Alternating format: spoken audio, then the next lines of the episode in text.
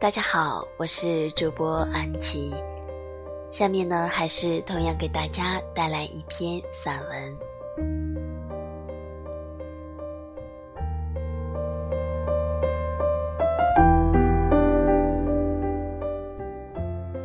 那年冬天，你围着绿色加长的围巾，站在雪花漫天的山谷，在我沉甸甸的记忆里，山谷里没有行人。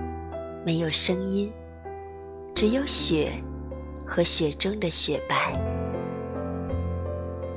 你为什么来到这里？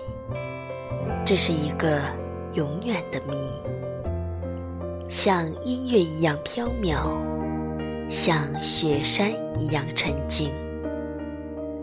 我从你的身旁走过，带不走你身上的一片雪花。亦带不走你双眸中的一丝忧愁。然而，我没有停下脚步，就像风过，就像溪流。风过和溪流将我带到更远的岁月，而我总是频频的回首，一次次的怀想那无声的邂逅。那静静的山岗和雪中站立的倩影，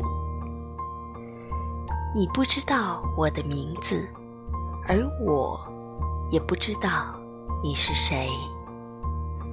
多少年以后，我突然想到，那里正是我梦的开始，我思的源头。重回旧地，而你。